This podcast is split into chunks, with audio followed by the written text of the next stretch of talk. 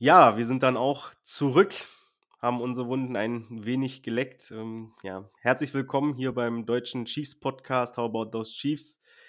Mein Name ist Jakob und mit mir ist wieder dabei der Tino. Und wir haben auch jemanden ganz Neues dabei, und zwar den Knubi. Hallo Knubi. Moin, moin. Also ich bin, wie es äh, der Jakob jetzt schon angekündigt hat, ich bin der Knubi. Ich bin jetzt auch ähm, schon seit Anfang der Saison bei den German, German Arrowheads dabei und ähm, habe ein, zwei Artikel schon, sind schon von mir auf der Webseite erschienen. Habe dann vor zwei Wochen beim Bengals Podcast, beim deutschen Bengals Podcast mitgemacht. Das hat mir da sehr viel Spaß bereitet und ich dachte, komm, dann mache ich jedoch jetzt auch gerne mal mit bei unserem eigenen How Us Chiefs. Ja, da hoffe ich doch, dass es dir dann hier genauso viel Spaß macht. Und ähm, ja, kannst du ja kurz mal erzählen, wie bist du zu den Chiefs gekommen? Was hat dich zu uns geführt sozusagen oder zu, den, zu der Chiefs-Franchise? Also ich habe damals den Super Bowl zwischen den Eagles und den Patriots geguckt. Das hat mir sehr viel Spaß gebracht, auch weil die Patriots verloren haben. Das hat man immer so gehört, dass sie das FC Bayern München der NFL sind. Ähm, und daraufhin habe ich mir gedacht, okay, am Anfang der Saison muss ich mir jetzt natürlich ein Team aussuchen, weil ich mag es eigentlich immer, Team von einem bestimmten Verein zu sein, als neutraler Verfolger zu sein. Und dann war es am ersten Spieltag so, dass Tyreek Hill, glaube ich, direkt einen Punt-Return oder äh, einen Kick-Return für 102 Yards oder so gemacht hat. Und das hat mich so geflasht, dass ich da mir da dachte, okay, das ist ein geiles Team und dass ich dann direkt in die beste Ära diese, dieses Franchises komme, ist natürlich dann mein Glück, aber macht man dann gerne. Ja, kann ich mich, glaube ich, auch noch sehr gut dran erinnern. Ich glaube, das war gegen die Chargers. Ich glaube, das war das erste offizielle. Er hatte schon vorher das, den Start gegen Denver, ne? aber das war so die erste Saison, wo Mahomes dann als Starter reingegangen ist. Und ja, kann ich mich auch noch sehr gut dran erinnern. Habe ich mit einem Kumpel geguckt und ja, war angetan von dem jungen Quarterback. Ähm, ja, wenn, wenn du schon so gut dabei bist, kannst ja, oder kommen wir gleich mal zu einem Thema, ja, was uns allen noch ein bisschen schmerzt, glaube ich. Ähm, ja, die Niederlage gegen die Bengals. Wie hast du sie verdaut? Schwierig. Also die paar Tage danach waren schon echt, echt hart. Also ich, es war mit einer der bittersten Sportniederlagen, die ich in meinem Leben jetzt erfahren durfte. Äh, auch wenn ich zum Beispiel HSV-Fan bin und da das ein oder andere Mal schon echt leiden musste. Äh, aber dennoch hat es echt, echt wehgetan und auch knapp zehn Tage danach tut es immer noch weh. Ja, kann ich dich auf jeden Fall nachempfinden, sag ich mal. Als Schalke hat man da auch nicht so viel zu lachen. Und ähm, ja, wie sieht's bei dir aus, Tino? Ähm, bist also, du schon also langsam ich, drüber ich hinweg? Gegen die Patriots hat mich mehr mitgenommen damals im AFC Championship Game. Echt, ja? Ja. Also, ich weiß nicht, ja, ich glaube. Da ging halt irgendwann nichts mehr, ne, bei uns. Und dann war halt, aber beim Patriots-Game damals, das war ja wirklich anders. Ich weiß, ich glaube, mich hat jetzt das Game mehr mitgenommen, einfach weil man so eine hohe Führung hatte und weil man. Ja, ich weiß nicht, gegen die Patriots hatte man irgendwie noch so, ja, okay, wir haben den Ball halt nicht mehr bekommen der Overtime, konnten wir nicht viel machen, aber hier haben wir sogar noch den Ball bekommen. Ja, aber du hast, hast halt das Game, also nicht verloren, aber abgegeben dem die Ford einfach im Offside stand, ne? Gegen die Patriots. Ja, gut, das stimmt natürlich auch. Aber nee, also mir tat auch das Bengals-Spiel, glaube ich, deutlich mehr weh irgendwie. Ähm, aber ja, so ist es nun mal. Wir können ja ein bisschen chronologisch mal anfangen. Der Start sah ja vielversprechend aus. Chiefs waren eigentlich relativ schnell und souverän auch in Führung. Ähm, der zweite Touchdown, ne? Boah, der, der war der war sehr, sehr also, schön, das stimmt. Dass Mahomes Und da wieder gerissen hat in der ersten Halbzeit, ne, da dachte man so, yo, da schon drei Pässe, was? Drei Passing-Touchdowns, glaube schon. Ja. Aber ja. dann. Ja, und dann ähm, ja, kam erstmal der Bengals-Touchdown, den fand ich schon irgendwie unnötig. Ne? Also klar, aus, aus neutraler Sicht kann man natürlich immer sagen, irgendwie, ja, ohne Fehler der gegnerischen Defense wird es schwer zu scoren. Ähm, aber das sah schon mal irgendwie ganz komisch aus, war einfach unnötig, war ein komischer Screen, ähm, der dann zum Touchdown getragen wird. Und ähm, ja, dann kam das Play eigentlich so kurz vor der Halbzeit. Ähm. ja, das war, ich glaube, das war das Unnötigste, was ich je im Football gesehen habe, glaube ich. Ja, aber wie, wie waren eure Reaktionen da? Also ich muss sagen, persönlich, als ich das gesehen habe, war ich so ein bisschen, ja gut, ähm, wir dominieren eigentlich so extrem. Die drei Punkte sind eigentlich gar nicht so, also, ne, hat man, also ich habe es doch relativ locker ähm, wahrgenommen. Wie ging das euch so? Ich hatte schon ein schlechtes Gefühl. Also ich will jetzt nicht sagen, oh, ich wusste, jetzt verlieren wir. Das auf gar keinen Fall. Ja. Aber ich äh, habe das mit einem Kumpel zusammen geguckt und ich war schon zu ihm so, yo, die Punkte hätten wir jetzt gut gebraucht. Äh, insbesondere ein Touchdown wäre natürlich, da habe ich zu ihm gesagt, okay, wenn wir jetzt hier einen Touchdown machen, dann mhm. gewinnen wir das Spiel auf jeden Fall, dann ist es durch. Ähm, aber ich denke auch, also retroperspektiv gesehen hätte natürlich ein viel cool was gebracht, aber ich war trotzdem der Meinung, dass es gut war, dass wir es wenigstens probiert haben mit fünf Sekunden auf der Uhr, aber dann in der Art und Weise, wie wir es probiert haben, war natürlich eigentlich, ähm, sollte man eigentlich nicht so machen und das einfach unnötig war, da die Punkte herzuschenken. Ja, absolut. Also denke ich auch, dass man, auch wenn Patrick Mahomes noch relativ jung ist, da sollte man trotzdem schon sagen, dass, dass man da als Quarterback irgendwie die Uhr ein bisschen im Auge haben muss. Und ja, hoffentlich wird er daraus lernen. Aber ja. Ja, ich hätte auf jeden Fall das Field Goal genommen. ich bin Team Field Goal. Auch mit fünf Sekunden? Ja. Ja. ja, vielleicht ja, dann noch einen Throw in die Endzone probieren und nicht seitlich auf Tyreek Hill oder einfach rennen. Mit, mit das ist es natürlich, ja. Das ist es natürlich, was man, ne, also so, so kurzes, schnelles Play zu versuchen, da wäre ich auch voll dafür gewesen. Äh, aber es muss halt irgendwo in der Endzone stattfinden und nicht außerhalb der Endzone, wie es dann im Endeffekt passiert ist. Und ja, ich war aber persönlich, muss ich sagen, ich bin mit einem sehr guten Gefühl trotzdem in die Halbzeit gegangen und dachte mir, ja, wenn man jetzt, sage ich mal, so ein bisschen nach der Halbzeit rauskommt und da zumindest schon mal ein Field Goal mitnimmt oder eventuell sogar ein Touchdown, dass man dann, ich will nicht sagen, dass das Spiel im Sack hat, aber dass man dann auf jeden Fall den psychologischen Vorteil schon auf seiner Seite hat, dass die Bengals vielleicht auch so ein bisschen gebrochen sind. Ähm, das kam aber leider überhaupt nicht. Man kam sehr, sehr schlecht aus der Halbzeit raus. Wann war es bei euch so ein bisschen das Gefühl, dass ihr gedacht habt, puh, es könnte doch noch ein ziemlich anstrengender Abend werden? Es müsste bei mir dann nach der Interception von Mahomes gewesen sein. Also die auf den Defensive Lineman war das, glaube ich. Mhm. Ähm, da war ich dann so, okay, es wird wieder knapp und wir müssen jetzt wirklich kämpfen, dieses Spiel zu gewinnen. Ja, die Interception war, abs die war absolutes Momentum-Shift. Also das hat man auch richtig gemerkt. Ja, ja, sehe ich, seh ich ähnlich. Also ich muss sagen, die Interception war natürlich irgendwo unglücklich. Ne? Also, dass der den da so fängt, Respekt auch an den, an den D-Liner. Das äh, solche Hände haben nicht alle von denen. Aber das war halt auch wieder ein Wurf. Puh, der war nicht schön. Und ähm, aber was ich ja wie das ganze Spiel lang nicht verstanden habe, ist, warum rennen wir nicht einfach diesen scheiß Ball? Ich verstehe es nicht. Das hat so gut funktioniert gegen die Bengals und du läufst dann einfach nicht. Keine Ahnung, also manchmal kam mir echt so vor, als wenn bei Andy Reid auf dem Play-Sheet ähm, McDonalds Menükarte stand oder so. ja, man weiß es nicht. Äh, auf jeden Fall, ja, muss man sagen, wenn man da irgendwie, wenn da Leute nur drei Passwasher bringen oder Teams nur drei Passwasher bringen, dann in meinen Augen, da musst du halt den Ball laufen, so, ne? Also, ja, das lief ja auch. Ja, ja, im wahrsten Sinne des Wortes. ähm, aber ja, ich habe es auch nicht so ganz verstanden. Hm, man hat sich da irgendwie keine gute Situation gebracht. Und ich muss auch sagen, irgendwann so, ich sag mal, spätestens der dritte Drive dann in der zweiten Halbzeit hat man auch einfach gemerkt, irgendwie die Offense ist off, äh, gerade was, was das Werfen halt angeht. Und da wäre ich dann halt auch irgendwie wirklich dann langsam mal so in Richtung Run-Game gegangen. Ähm, ja, auf jeden Fall. Insbesondere mit Blick auf die Uhr so. Also auch das, das ja. Man will ja ein Spiel, man, man ist ja in den Playoffs und man ist jetzt nicht bei, bei einer anderen Sportart, wo man vielleicht äh, Punktedifferenz braucht, sondern man, Fußball ist ja einfach so, du willst das Spiel gewinnen und Richtig. Wenn du halt ein erfolgreiches Laufspiel gegen ein Team hast, dann solltest du darauf variieren, auch äh, darauf nutzen, daraus Nutzen ziehen, auch wenn dein Quarterback Patrick Mahomes ist. Genau. Ich meine, man, wie viele Runs hatte man irgendwie, wo man da mindestens 5, 6, 7 Yards geholt hat? Also ziemlich, ja. ziemlich viele, ne? Also, ja, ich habe es auch nicht so richtig verstanden. Aber gut, es passt natürlich auch dann so ein bisschen in Andy Reids äh, Historie als Head Coach rein, ne? Also, vor dem Super Bowl hatte er ja auch immer so ein bisschen ja, den Ruf als Joker.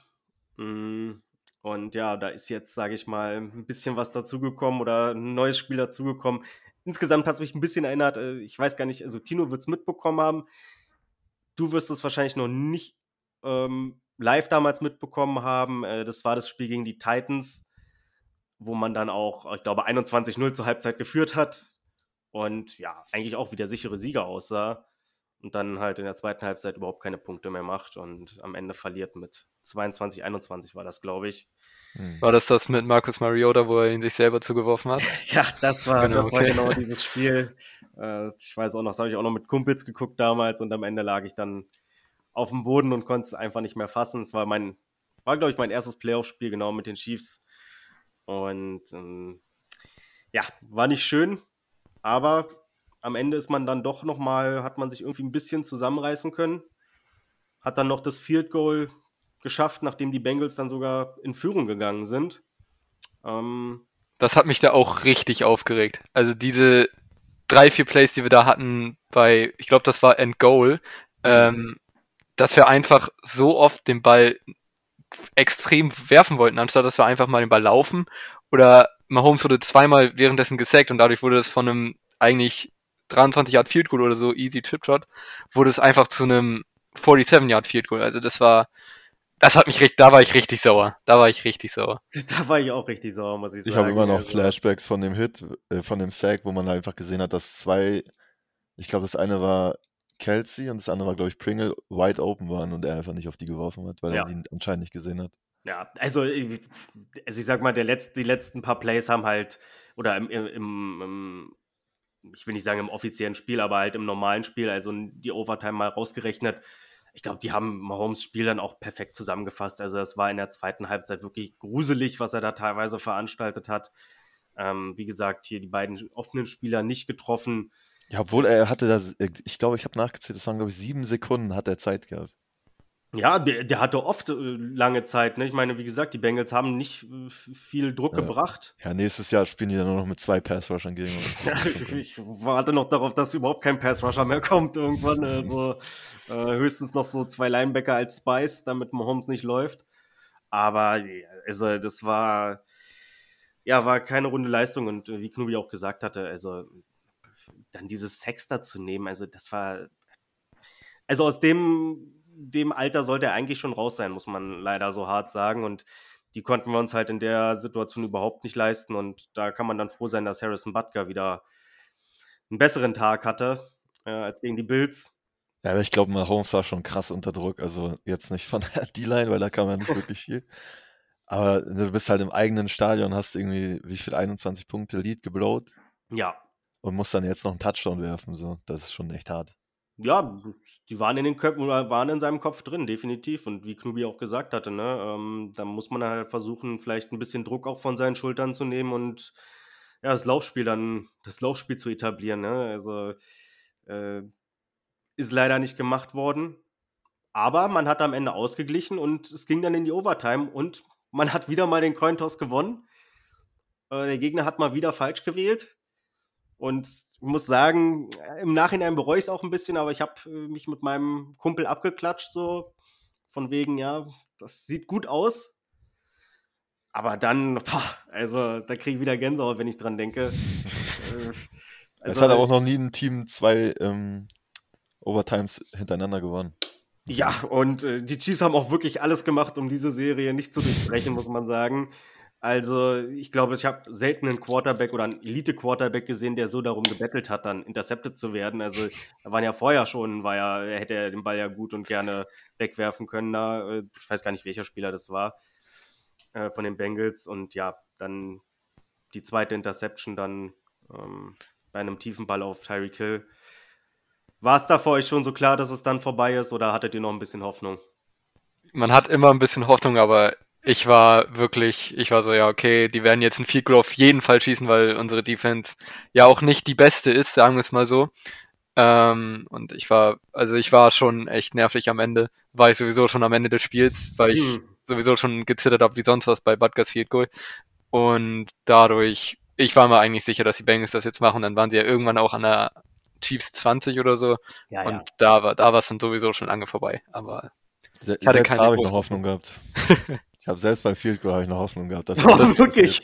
Also, ich, das hätte ich mir ja zugetraut, aber ja. Weil immer, es gibt so, immer wenn die ein F- Field Goal schießen, dann äh, lege ich meinen Kopf einfach auf den Tisch oder irgendwo rauf, wo ich es nicht sehe und dann immer entweder die Gegner treffen nicht oder Butker trifft halt. Das war bisher immer so gewesen. Aber jetzt einmal die Serie gerissen, leider. Das, ähm, darüber müssen wir nochmal reden, äh, dass das vielleicht irgendwie, dass da was Neues ausprobiert wird, Tino. ähm, aber ja, also ich Gegen muss Bills hat es geklappt und beim Overtime Field Goal auch. Also, ja, äh, dass wir in die Overtime kommen. Ja, ja, ja, stimmt schon. Ja, nee, also ich muss auch sagen, also als sie dann da irgendwie an der, pf, ich weiß gar nicht, wo wurde der Ball gesnappt, an der 10-Yard-Linie oder 12-Yard-Linie, also da, da war mir auch klar, also wenn der Kicker da nicht einen kompletten Nervenzusammenbruch erleidet, das war's. Und ähm, ja, wie Knubi auch schon gesagt hatte, also allein als sie da schon an der gegnerischen oder an, einer, äh, an unserer 25 standen oder so und ja, da war es eigentlich schon vorbei, das Spiel für mich. Ähm, ja, im Endeffekt hat dann McPherson auch das Field Goal souverän verwandelt.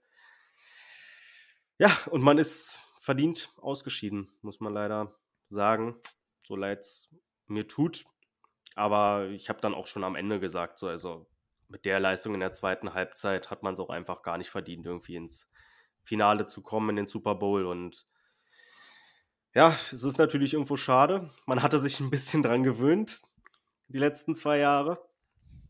Aber ja, es sollte nicht sein. Ähm, ich muss sagen, nach dem Spiel jetzt, ich höre immer sehr gerne NFL-Podcasts. Ich habe seitdem keinen einzigen gehört. Man, man Kann- kann trotzdem stolz auf unsere Chiefs sein. So, wir sind, das ist das vierte Jahr von Mahomes, wo er Starter. Also Ja. viermal dann in der AFC Championship Game gekommen. Das muss ihn Das erstmal irgendwer stimmt. Das, nachmachen. das ist schon Und respektabel jetzt wird wieder. Borrow wieder in den Himmel gehypt. So guck, wird, gucken die in zwei Jahren an. Das ist genauso, Ja, wie ich letzte Woche du- gesagt habe, mit ähm, Jackson und Mahomes sind die nächsten Braden und Manning. Ja. Äh, Brady und Manning. So. Jackson Mahomes meinst du, ist der nächste Nein, Manning? Jackson. Lamar Jackson. Lamar Jackson.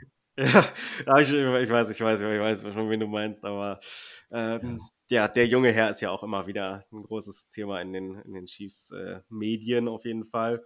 Und ähm, ja, nee, wie gesagt, klar, das ist, es ist, man darf das irgendwie nicht für, für selbstverständlich nehmen, dass die Chiefs so erfolgreich waren in den letzten Jahren. Ähm, aber man muss halt auch sagen, ne, es ist halt irgendwo eine vertane Chance und wie ich, wie ich gerade schon gesagt habe, ne, das ist nicht selbstverständlich, dass man immer so weit kommt und es kann jetzt auch mal sein, dass man nicht mehr so weit kommt, ne, dass vielleicht auch eine kleine Durststrecke kommt, das, was die Chiefs jetzt gerade erreicht haben. Das schafft man eigentlich nicht so einfach in der NFL. Und deswegen ist natürlich so eine vertane Chance doppelt bitter irgendwo. Ähm, ja, aber mal gucken. Mal gucken, wie es dann nächste Saison so wird. Ich drück natürlich, oder wir drücken natürlich weiterhin die Daumen und haben große Hoffnung.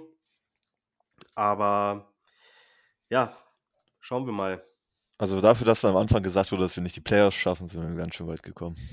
Ja, also da muss ich aber auch sagen, also da habe ich mich, das hat mich ein bisschen genervt so aus der Chiefs-Community. Ich weiß nicht, es ging dann irgendwie so ein, so ein Brief rum oder so ein, ich weiß nicht, nennen wir es Brief, wo dann irgendwie hieß, ja, jeder hat uns äh, nicht an uns geglaubt und ähm, wir sind trotzdem so weit gekommen. Das fand ich dann schon so ein bisschen, ja, also ich will nicht sagen lächerlich oder so, aber äh, ich meine, die Chiefs waren in jedem Spiel in dieser Saison bei den Buchmacher, Buchmachern Favorit. Bei jedem Spiel.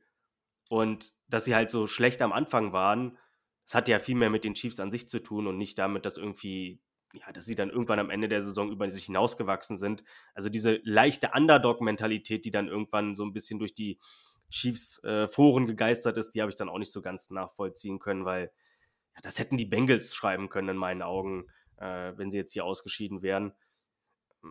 Es ist jetzt kein Beinbruch, dass die Chiefs ausgeschieden sind, aber und sie haben natürlich auch trotzdem noch eine gute Saison gespielt, aber ja, diese Underdog-Mentalität, die dann da teilweise versucht wurde zu vermitteln, die hat mir nicht so ganz gefallen und habe ich auch nicht so ganz verstanden. Aber Nee, auf, auf gar keinen Fall. Also für mich waren auch die Bengals jetzt oder sind immer noch eigentlich in so einem Weiterentwicklungsjahr und nicht wirklich so im Go-No-Mode, weil eigentlich haben sie auch noch eine scheiß äh, O-Line, muss man ja auch so bekanntlich jetzt sagen. Und für mich waren sie eigentlich nie ein Super Bowl-Kandidat, bin ich auch ganz ehrlich jetzt. Aber irgendwie haben sie es dann im Endspurt der Saison und in den Playoffs jetzt geschafft und sind jetzt nun mal halt im Super Bowl. aber auch dennoch werden sie nächstes Jahr wahrscheinlich noch stärker sein, als sie es zum jetzigen Zeitpunkt sein werden. Also würde mich wundern, wenn nicht. Und insbesondere wenn sie im Super Bowl sind, sind sie attraktiv wahrscheinlich für Free Agents. Von daher habe ich vor denen wahrscheinlich sogar ein bisschen Angst. Aber auch diese, wie du schon sagst, diese Perspektive, dass wir ja der Underdog waren, ist nicht der Fall, wenn man Patrick Mahomes, einen Travis Kelsey und einen Tyreek Hill auf dem Feld hat, kannst du nicht der Underdog theoretisch sein beziehungsweise nicht so stark, dass es dann unerwartbar ist, dass du in den Super Bowl kommst. Und dadurch sollte es man. Ja, sag. Also ich habe es nie so stark gesehen. Ich habe es damals auch in einem Artikel geschrieben, dass wir mit Patrick Mahomes immer die Chance haben auf die Playoffs und wir nicht in, am Anfang der Saison sagen sollten, okay, das wird nichts. Also. Ja, das glaube ich auch nicht. Also äh, man muss da sowieso, ich glaube, diese Overreactions da am Anfang der Saison, das ist halt immer von gewissen Beatwritern, da kannst du eigentlich jede Saison die Uhr nachstellen ähm, und das sollte man, sollte man da irgendwie nicht so, so nah an sich ranlassen, beziehungsweise nicht irgendwie für bare Münze nehmen. Also, wie gesagt, das sind immer die gleichen Kandidaten, ob das jetzt ein Skip Bayless ist oder so, der ja jetzt sowieso äh, Mahomes nicht gerade wohlgesonnen ist. Ähm, aber das ist, das gehört ja bei ihm dazu. Es war weiß gar nicht, nee, Tom Brady mochte er ja immer sehr und bei ihm geht es ja immer nur, entweder ist es schwarz oder ist es weiß. So, ne? Also eins von beiden, was dazwischen gibt es bei ihm nicht. Und ähm, ja, nee, wie gesagt, also unsere Blicke richten sich jetzt vielleicht noch mit einem leicht schielenden Auge Richtung Super Bowl, sage ich mal, für diese Saison, aber unser, unser Main-Fokus geht jetzt hier auf die Offseason. Und ja, ich würde sagen, habt ihr noch irgendwas zum Spiel zu sagen? Ansonsten ähm, können wir ja auch weitergehen. Also ich meine. Na, zum Spiel nicht, aber ich wollte noch kurz was zu den Bengals sagen. Achso, ja, gerne. Auch wieder jetzt sagt jeder so, ja, die sind noch alle so jung. Das hat man damals bei den Panthers auch gesagt. Bei den Seahawks hat es man auch gesagt. Russell Wilson auch, ich glaube, war ja auch in seinem zweiten Jahr im Super Bowl, ich weiß gar nicht mehr. Hm, kann gut sein. Da hat man auch gesagt, dann 49ers hat man auch gesagt, dass sie so ein junges Team sind und wiederkommen. Und ja, 49ers sind halt dieses Jahr am weitesten gekommen von den drei Teams, die ich es genannt habe, aber es ist halt immer so eine Sache mit zu sagen, ja, die sind noch so jung und so. Ja, also ich sag mal so, wenn die Bengals mal gucken, wie sie sich jetzt verstärken werden. Ähm, aber die Bengals sind natürlich irgendwo schon ein Team, wenn es dann nächste Saison wieder diese kleinen Spielchen gibt, von wegen irgendwie, äh, wer könnte die größte Enttäuschung der Saison oder so werden, ne? Da kann ich mir natürlich auch irgendwo die Bengals vorstellen, weil wenn da an der O-Line nichts gemacht wird, ähm, es kommt nicht jedes Mal der Chiefs Pass Rush auf dich zu, der ja, eigentlich nur Pressures hinkriegt, aber keine Sex. Ähm, von daher, ja, Bengals sicherlich haben ein gutes Grundgerüst, aber ich glaube persönlich, ja, ich kann mir trotzdem vorstellen, dass da nächste Saison vielleicht auch wieder eher längere Gesichter zu sehen sind. Mal schauen. Ähm, aber jetzt kommt ja, wie gesagt, erstmal der Super Bowl. Und ja, wenn sie den Super Bowl gewinnen, um ehrlich zu sein, dann, dann sagen sie wahrscheinlich auch nächste Saison keine Playoffs, gehen wir auch mit dann. Also, ähm, ja, das ist das Größte, was man erreichen kann, ne? Super Bowl zu gewinnen. Und es gibt ja mal diese Diskussion, was ist wertvoller, siebenmal in die Playoffs kommen oder fünfmal in den, äh, an den Playoffs scheitern, aber dafür in den zwei Versuchen, wo man drin ist, einmal den Super Bowl gewinnen. Ne? ja, äh, ich bin da immer auf der Seite des Super Bowls, weil um ehrlich zu sein, für Playoff-Teilnahmen kannst du dir nichts kaufen. Ähm, klar, als neutraler Fan oder als Fan eines Teams macht es natürlich auch viel Spaß, sag ich mal, ein Team zu sehen, was viel gewinnt. Aber ja, der Super Bowl ist nun mal das größte im Football, was es gibt. Und ja, den werden die Chiefs dieses Jahr nicht gewinnen, aber vielleicht nächstes Jahr dann. Und ja, damit würde ich sagen, schließen wir das Spiel dann auch ab. Ähm, hat hat auch ein bisschen wehgetan, jetzt gerade darüber nochmal zu sprechen. Eigentlich war, hat nochmal ein paar kleine Wunden aufgerissen. Aber ja, wie gesagt, unsere Blicke richten sich jetzt auf die kommende Saison und da gibt es ja ein paar Sachen, die man schon mal besprechen kann. Zum einen unser, ich glaube, Quarterback-Coach, ähm, Mike, Mike, Kaf Mike Kafka oder wie? Ist richtig, ne? ja. ne? Mike Kafka. Mhm. Ähm, der verlässt uns. Der wird Offense Coordinator. Und zwar bei den Giants. Ähm, galt ja auch immer so als potenzieller Nachfolger von Eric Bianemi.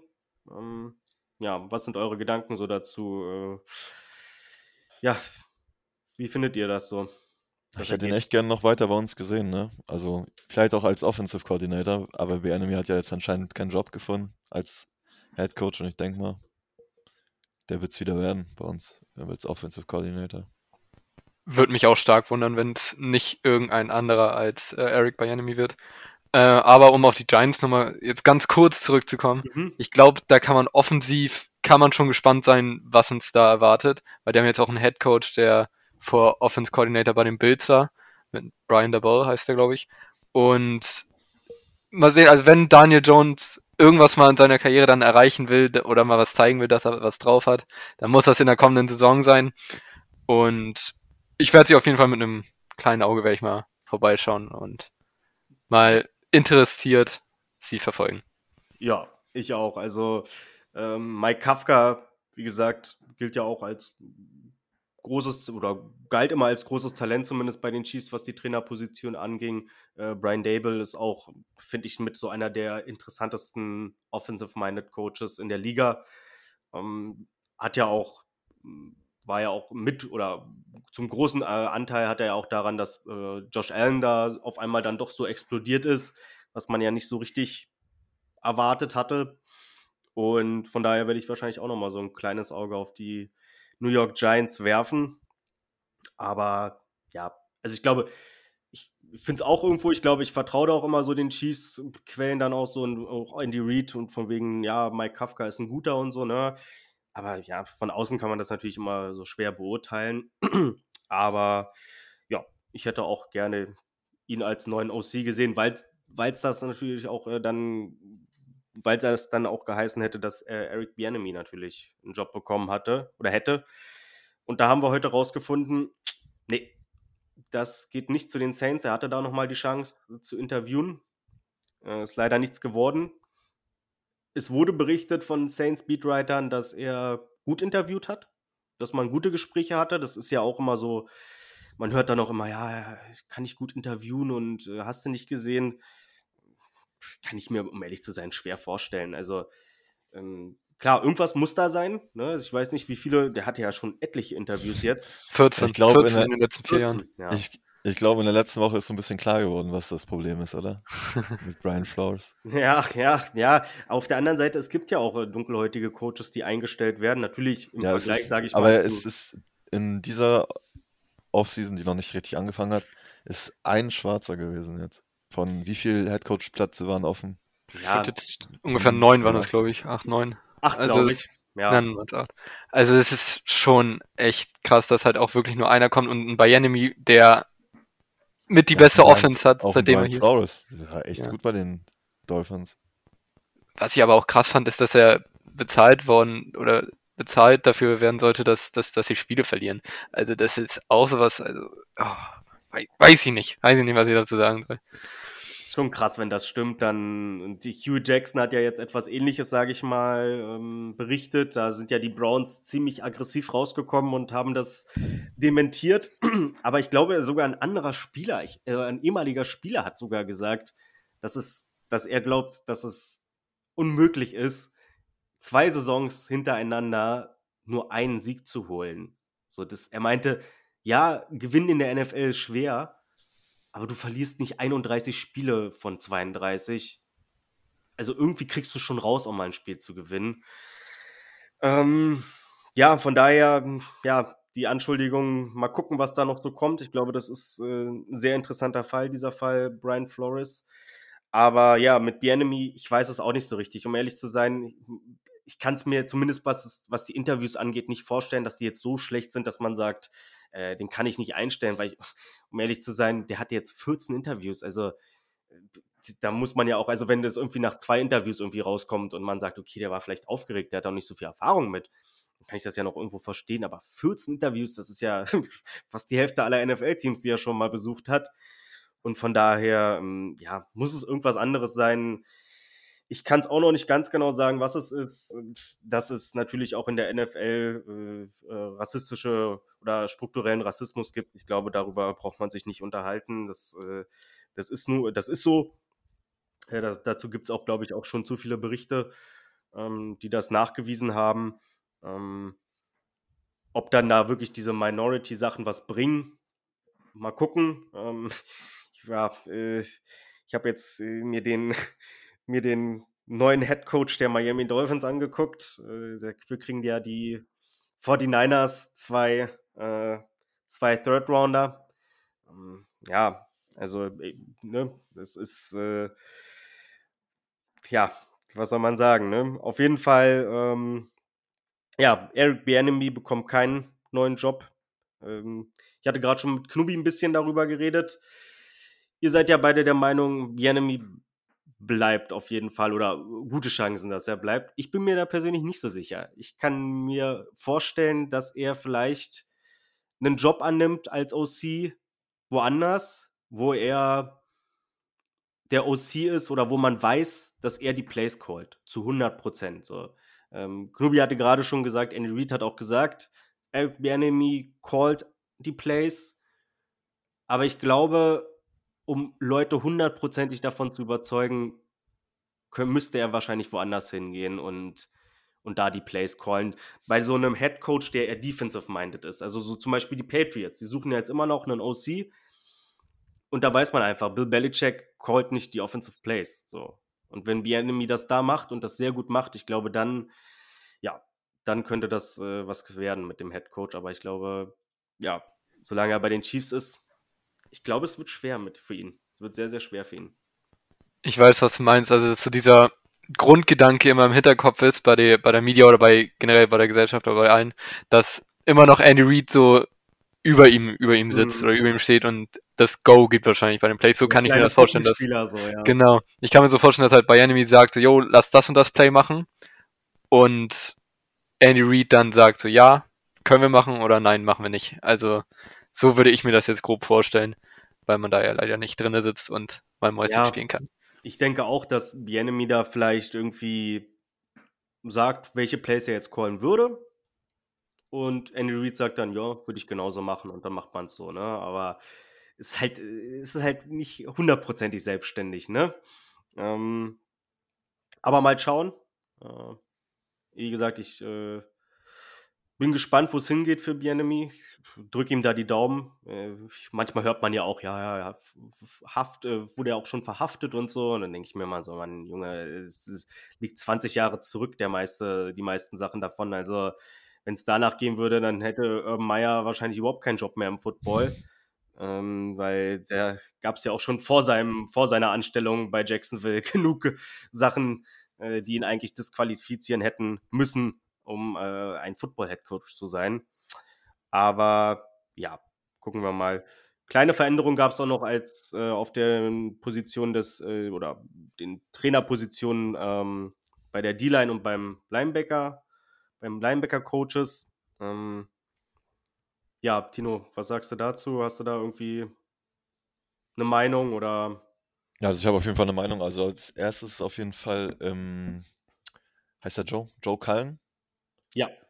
Von den Jacksonville Jaguars, Defensive Coordinator, zu uns gekommen als D-Line-Coach. War davor vier Jahre lang bei den Ravens, also bevor er bei den Jaguars war. Und unser D-Line-Coach, Brandon Daly, Ja. Mhm. den ich, wo ich, wo ich das gelesen habe, habe ich mich mit dem, habe ich ihn erstmal mit dem anderen Brandon Daly verwechselt von den, von den Rams. Und der wird Linebacker-Coach. Und ist zwar vielleicht ein bisschen zu früh, das zu sagen, aber ich könnte mir vielleicht vorstellen, weil halt unser D-Line-Coach jetzt Linebacker-Coach ist, dass wir vielleicht auf ein, eine 3-4-Defense umsteigen. Die Gerüchte gibt's ja. Also mal schauen, was da so dran ist. Ähm, aber die Gerüchte habe ich auch schon gehört. Also, Also Veach hat ja auch gesagt, dass er ne, die D-Line verbessern will und ja, fünf an der Linie ist schon mal verbessert, ne? ja, also äh, da muss es diesmal aber über Talent gehen und nicht über Geld, weil die Chiefs hatten dieses Jahr die, ich glaube, die meisten oder die zweiten, ich glaube, die meisten äh, Ressourcen oder die meisten Salary Cap in die D-Line gepumpt, also hat man nicht wirklich Und- gesehen. Und äh, wenn ich jetzt gerade so lese, Ja. dass Joe Cullen hat auch in seiner Zeit als Coach, D-Line-Coach oder wo auch immer, Defensive Coordinator auch mainly halt 3-4 Defenses Ja. gespielt. Also würde das auf jeden Fall Sinn ergeben dann. Und, wisst ihr, was, das, was noch besser wäre? Er kommt, Was ja von, er kommt ja von den Jaguars. Und vielleicht mal also einen First-Round-Pick hinschieben und Josh Allen zu uns holen. der ja auch nach eigener Aussage äh, den Coach auch gerne bei sich gehabt hätte, den Joe Cullen. Den hätte er gerne behalten, hat er selber gesagt. Also. Kein Problem, wenn er zu uns kommt. Nö, nö, du, da sage ich nichts gegen. Ich auch nicht, aber ich würde erstmal niedriger anfangen. Ich würde erstmal einen zweiten bieten, vielleicht noch einen vierten dazu. Ja, so.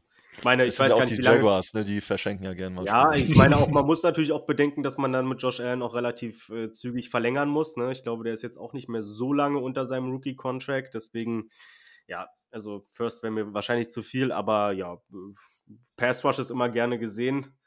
Und ähm, ich weiß nicht, ob ihr das gesehen hattet, aber irgendeine Schiefseite bei Twitter meint irgendwie so, ja, äh, ob man Josh Allen verpflichten wollen würde. Irgendwie. Und einige Fans dachten dann, dass es Ja, Josh das Allen von den. Bills ist und sind ausgerastet von wegen, man gibt nicht mal Holmes ab und so.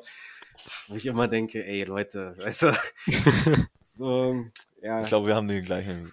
Ja, ja, ja, auf jeden Fall. Ein paar Folgen wir bestimmt, die, die gleich sind. Also, ja, da kann man immer im Kopf schütteln. Aber ja, nee, äh, da sind wir ja dann auch schon so ein bisschen, wenn wir jetzt schon gerade über Josh Allen reden, ähm, bei potenziellen Free Agents angelangt.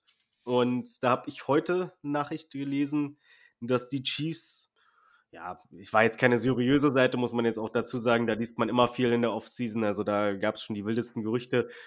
Aber dass äh, Allen Robinson von den äh, Chicago Bears wohl damit liebäugelt, eventuell zu den Chiefs zu kommen, dass beide Seiten da so ein bisschen Interesse aneinander gezeigt haben. Ja, Knubi, was, was hältst du davon? Also, findest du gut oder? Ich, also wir brauchen ja, ganz klar ist ja, dass wir keinen Speedstar mehr brauchen, nachdem wir Tyreek Hill und Nicole Hartman haben. Also wir brauchen definitiv einen Quarter, äh, ein Quarterback, einen Wide Receiver, der Contested Catches fangen kann, der gute Hände hat und der sich, der jetzt keine Diva ist, ohne jetzt jemanden anzusprechen und rumheult, wenn er nicht genug Catches hat. Also wir brauchen einen Solid äh, VR Nummer 2 und ich glaube, Allen Robinson könnte da eine gute Entscheidung sein. Aber es gibt auch genug andere Optionen auf dem Markt. Also wenn er es im Endeffekt nicht werden würde, wäre es jetzt nicht schlimm. Aber ich denke, er könnte in dieser Offense gut funktionieren.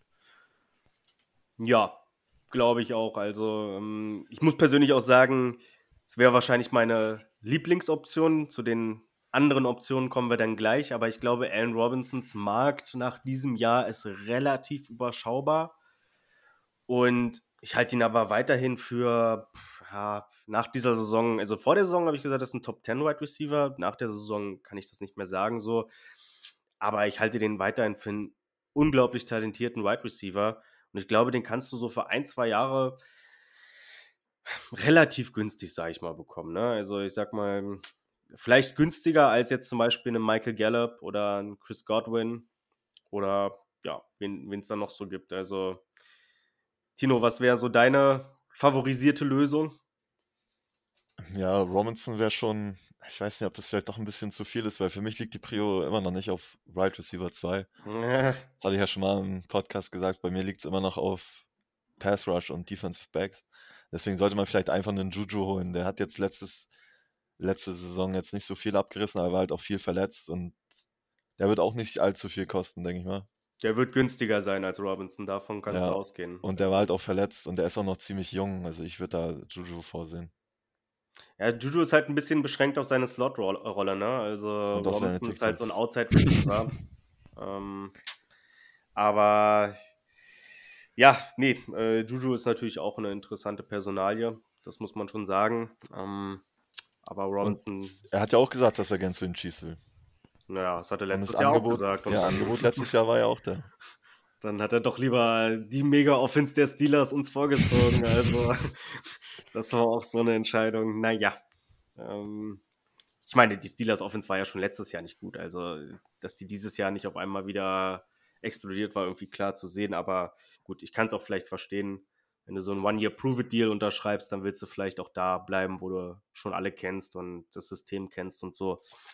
Ähm, hätte vielleicht auch klappen können, aber ja, äh, Knubi, was ist so dein äh, Free Agent, den du so gerne bei den Chiefs sehen würdest? Also siehst du es so wie Tino, dass du sagst Edge Rush oder äh, Pass Rush und, und Defensive Backs? Oder ich sag mal, wie ich auch, also ich sehe auch, sag ich mal, die Wide Receiver 2 als großes Ding an. Ähm, ja, was, was, was sagst du dazu? Ich würde jetzt mal sagen, dass ich so in der Mitte stehe. Also ich bin Neutral wie definitiv.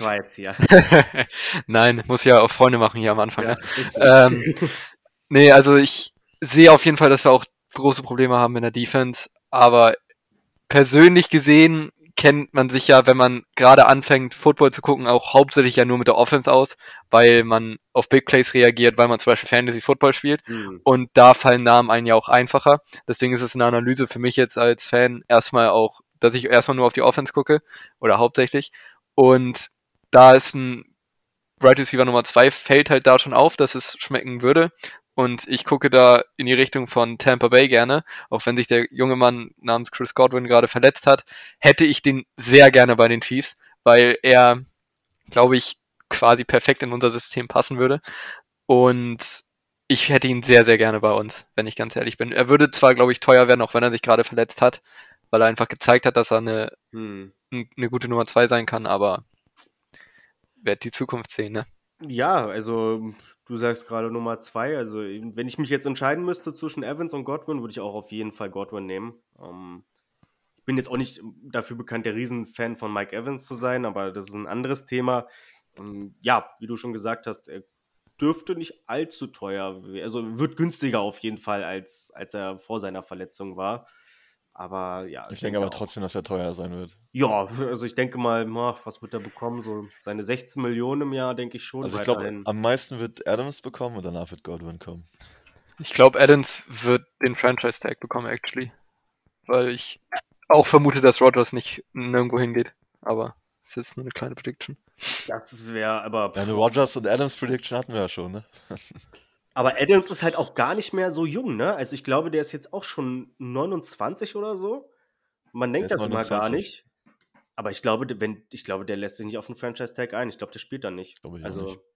aber gut, diese ne, Franchise-Tag ist jetzt mittlerweile so, da hat ja die Spielergewerkschaft auch zugestimmt. Ja, dass dann, äh, dass da, dass das, das Streiken eigentlich auch nicht mehr wirklich viel bringt. Aber man darf gespannt sein. Ähm, aber ja, Devontae Adams, habe ich auch ein paar Gerüchte gelesen, irgendwie, ja, wie geil wäre das? Ja, Und- das wird nicht passieren. Also, ja, e- erstens auf gar keinen Fall. Und zweitens meinten dann manche Leute, ja, äh, er wäre dann die dritte Anspielstation bei den Chiefs, wo ich mir so denke, ey, Digga, ich liebe auch die Chiefs, ja, das ist ganz klar, aber der ist noch mal besser als Terry Kill, auf jeden Fall als Wide Receiver, so, also, äh, der wäre hier nicht die Nummer drei bei den Chiefs.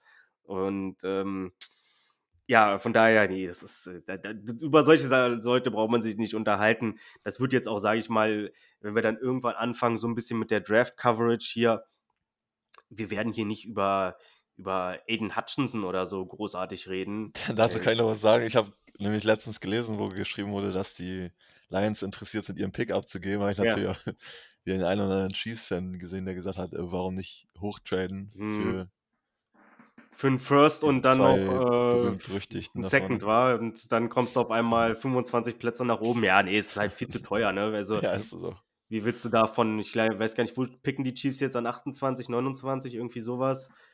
Ähm, Ähm, wir sind die 29. Nee, ja, Schauen 29 wir's oder mal. 30 müssen wir ja sein. eigentlich ja, neu- 28 sowieso nicht, ja. Nee, 29 oder 30. Ähm, Wir sind die 30. Wie wird das eigentlich ge geregelt? Also wer den 29 und wer die 30 bekommt? ja, Ja, wer den höheren Seed hat. Bitte? Ah, okay. Wer den höheren Seed hat. Ah, okay, ja, ja. Hätte ich mir auch fast schon denken können, aber ja, nee, ähm, also über solche Spieler werden wir nicht so groß berichten, weil ja, das ist irgendwie verschwendete Zeit. Ähm, klar, wenn er dann fällt und von den Chiefs gepickt wird, dann freuen wir uns natürlich, aber ich meine, selbst Laramie Tunzel damals mit einer äh, Bongmaske auf, kurz vorm Draft, äh, ist dann noch auf äh, 14 gefallen oder so. Also ich weiß nicht, was Hutchinson da machen müsste, um, um, um, um in die Nähe der Chiefs irgendwie nur zu kommen. Von daher, ja, nee, über solche Spieler werden wir uns nicht unterhalten und äh, genau das gleiche gilt natürlich auch irgendwo für Devante Adams. Äh, Das ist einfach unrealistisch. Ein ein weiterer Name, der so ein bisschen rumkursiert ist, ist Sammy Watkins gewesen. Was würdet ihr davon halten, Klubi? Also er hat natürlich, man hat immer sein, man hat immer den, den Touchdown gegen die Titans äh, vor zwei Jahren im Kopf, wenn man an Sammy Watkins denkt. Also ich glaube, jeder Chiefs-Fan ist da so. aber ich denke jetzt nicht so, dass wir ihn holen sollten. Klar, war er okay, also er war ganz gut, als er bei uns gespielt hat, aber ich denke, es gibt bessere Optionen auf dem Markt und bei den Ravens, er war ein bisschen verletzt, das weiß man, aber hat er jetzt nicht so gezeigt, dass er der Wide Receiver Nummer 2 ist. Also auf Twitter hat er ja geschrieben, wo ein Chiefs-Fan das geschrieben hat, dass er sich vorstellen kann, wieder zurückzukommen. Also ich kann es mir auch vorstellen, Veteran Minimum und dann bist du halt, keine Ahnung, Wide Receiver 3 oder 4. Ja, Warum nicht? also das würde ich. Also er, er war gut, wo er bei uns war, kann man nichts gegen sagen. Ja, er hat halt so viele Spiele verpasst, ne?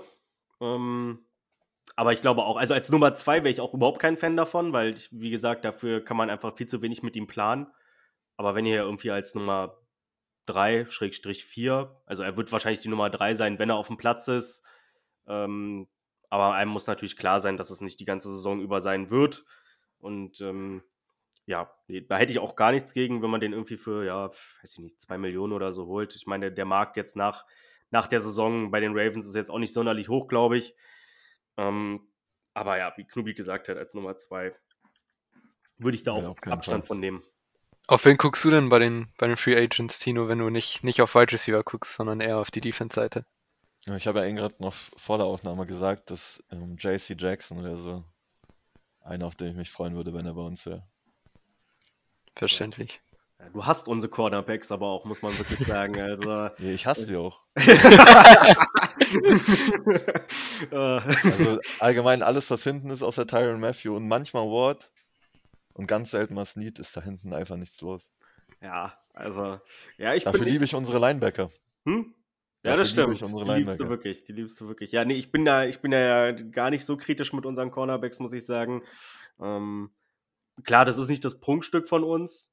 Unsere Defense wurde aufgebaut über, über die D-Line. Das hat halt überhaupt nicht funktioniert und dadurch sind natürlich unsere Cornerbacks dann auch teilweise in ja, Situationen gekommen, wo sie eigentlich nicht hätten sein sollen. Ähm, aber ja, klar, JC, Jackson ist natürlich schon ein guter Corner, definitiv. Und der ist auch noch Aber- ziemlich jung, ne? Ja, ist auch noch relativ jung, definitiv. Aber ja, also ich sag mal so, so wie man einfach die Chiefs über die letzten Jahre gesehen hat, ist da einfach, sag ich mal, so, dass man da sagt, die Defense wird über oder von vorne nach hinten aufgebaut. Und ja, da kann ich mir schwer vorstellen, dass man Geld für einen, einen Cornerback in die Hand nimmt. Ähm, Aber was ich mir auch vorstellen könnte, ist, wenn wir wirklich auf 3-4 gehen, dass wir uns vielleicht so einen alten Outside-Linebacker holen für ein Jahr, so einen Von Miller vielleicht, obwohl ich denke, dass er bei den Rams bleibt. ja, nee, kann ich mir Einen auch. JC Pierre-Paul, äh, Jason Pierre-Paul. Ja, oder Justin Houston. Oder Justin Hughes ja, zurück. Ja, ist ja damals gegangen oder wurde ja auch irgendwo so ein bisschen gegangen, weil man ja die Defense umstellen wollte. Ähm, aber gut, äh, ja, muss man gucken. Äh, ich habe jetzt gehört oder gelesen, dass so ein bisschen auch der Name Emmanuel Ogba wieder oder Emmanuel Ogba wieder rumgeistert in Kansas City. Ähm, ja, muss man gucken. Ähm, ich glaube aber, die Free Agency Class ist jetzt nicht so überfüllt mit guten Edge-Rushern. Mm. Nee, dieses Also- Jahr tatsächlich gar nicht so richtig. Man muss gucken, dass man irgendwie Rotational Player dann zumindest bekommt, irgendwie die so eine Nummer 3 sein können oder vielleicht eine Nummer 2. Ähm, Oder wie Ja. von angesprochen, Josh Allen holen, ne? oder Josh Allen holen. Ähm, nicht für einen First Rounder, aber von mir aus für unseren Second kann man das äh, sicherlich machen. Ähm, aber ja, ich gebe auf jeden Fall dir recht, dass man auf Edge auch was machen muss. Also für mich sind die Prios in diesem Draft wirklich, oder auch jetzt in der Free Agency, Edge und Wide Receiver. Ähm, weil das sind so die Positionen, glaube ich, wo es uns, wo wir wirklich Probleme haben. Und ähm, ja, ein Problem oder ein Spieler, der äh, Teil des Problems ist, sage ich mal, da können wir dann vielleicht gleich so einen kleinen Übergang machen, äh, wenn ihr jetzt nicht noch irgendwas zu den Free Agents sagen wolltet. Äh, zu den Free Agents würde ich halt nur sagen, dass noch Chandler Jones, glaube ich, ein Free Agent ist. Also Stimmt. Ja, darauf könnte man schauen, aber ich denke, da ist der Markt so groß, weil er halt auch einer Mhm. der einzigen ist. Also da werden wir sehr wahrscheinlich keine Chance haben, insbesondere mit den finanziellen Mitteln, die wir ihm dann nur bieten können. Das denke ich auch. Also der wird, das ist so einer, genau, der, der da heraussticht. Aber ansonsten, ähm, ja, dürfte das, das dürfte, das wird, dürfte ein heiß umkämpfter Kandidat Ja. Dürfte so ein Devante Adams-Problem werden, so wir haben da eh keine Chance. Ja, genau, genau. Also mal schauen, manchmal überrascht uns ja Bad Reach dann auch. Um, aber gut, ich, ich muss sagen, auch also Chandler Jones, klar. Aber ich würde es nicht gut finden, wenn wir den für viel Geld holen. Ja, auf jeden, für, für einen kurzen Vertrag vielleicht, aber ich denke mal auch, dass er vielleicht noch einen längerfristigen ja, Vertrag haben will. So drei Jahre kann ich mir schon vorstellen bei ihm. Ja, es wird ja auch sein letzter großer Vertrag sein, weil ich glaube, der ist, der ist schon an die 30 oder so bald. Der ist Oder 32, glaub der ich. ist 32 sogar. Ja, Also der wird danach nichts mehr unterschreiben. Also der wird nach dem Geld gehen, was man auch verstehen kann wahrscheinlich. Und also wird er nicht bei uns landen. Definitiv nicht. nee, glaube ich auch nicht. Und ähm, ja, dann können wir da eigentlich so einen kleinen fließenden Übergang machen, ähm, wo wir gerade schon über den Pass Rush und Free Agents gesprochen haben. Ja, ein Spieler, der voraussichtlich nicht den allergrößten Markt haben wird oder dürfte, wenn er entlassen wird, ist Frank Clark. Ähm, wird jetzt auch, wurde jetzt auch schon auf unserer Seite teilweise abgestimmt, ähm, ob man ihn behalten soll oder nicht oder traden soll. Wobei ich da auch dann dachte, Ich, ich hoffe, also, man bekommt ihn irgendwie für so einen Six-Rounder oder so getradet, ne? weil das nochmal ein bisschen mehr Cap geben würde. Ja, aber Würde mich wundern. er würde mich auch stark wundern. Es- ausgeben, wirklich. Ich glaube, ich, also um ehrlich zu sein, um den Vertrag loszuwerden, müssten die Chiefs irgendwas abgeben, glaube ich. ja, Also oh, ohne, Frank Clark ohne, und ohne jetzt. Ja, also so, ich glaube wirklich, dass die Chiefs dann noch so einen Drittrunden-Pick oder so drauflegen müssten. Oder vielleicht sogar noch mehr. Also ich, ich persönlich sage, das ist einer der schlechtesten Verträge in der NFL aktuell. Ähm, Ja. ja. Und also ich würde mich stark wundern, wenn Frank Clark hier nächste Saison noch aufschlagen würde. Also das ist nicht Aber viel. obwohl man hat ja ein bisschen auch gesehen, ne, beim Pro Bowl die Videos, die die Chiefs da hochgeladen haben, von dem Video mit Frank Clark, wo er gesagt hat, dass wir nächstes Jahr stärker zurückkommen. Ich hoffe, die kommen stärker zurück, aber ohne ihn.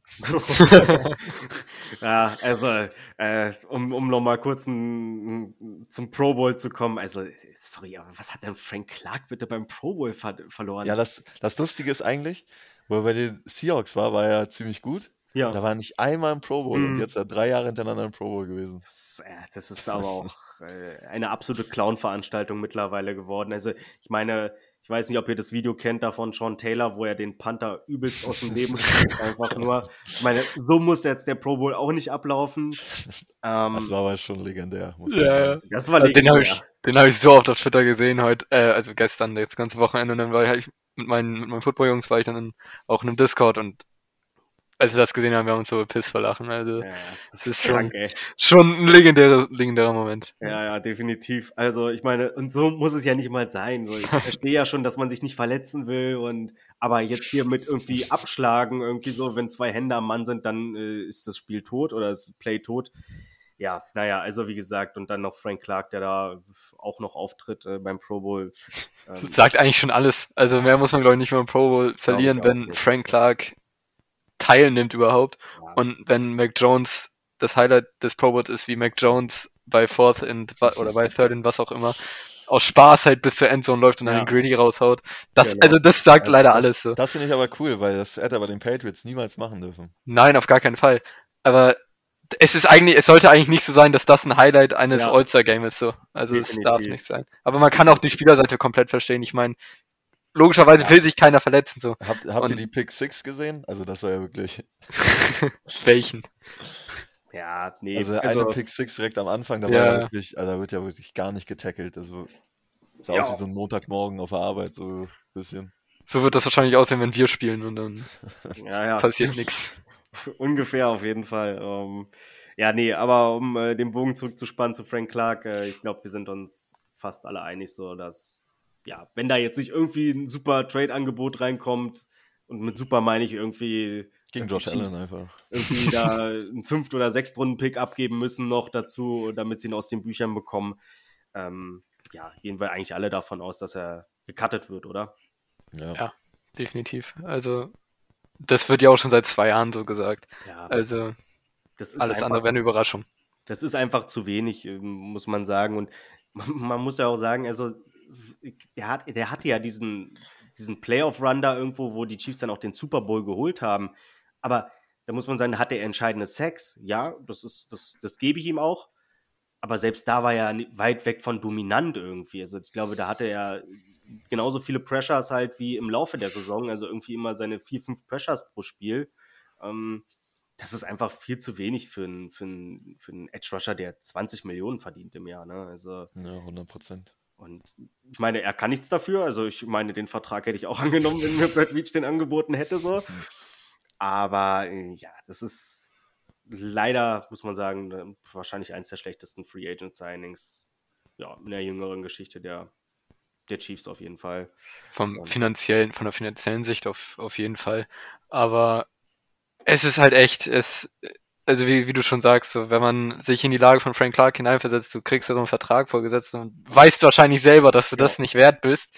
Äh, er spiegelt halt wirklich auch das Problem wahrscheinlich unserer Defense wieder so, okay, er sorgt für Pressures, aber Sex hat er dann im Endeffekt auch nicht so, weil wir das aus irgendwelchen Gründen nicht hinbekommen, weil sich ein Joe Burrow, muss man sich auch mal vor, vorhalten ja. vor Augen, ein Joe Burrow äh, Sex ausweicht, wie als wäre Lamar Jackson oder Patrick Mahomes in seiner besten Form. Also es ist echt ja, ja. schlimm.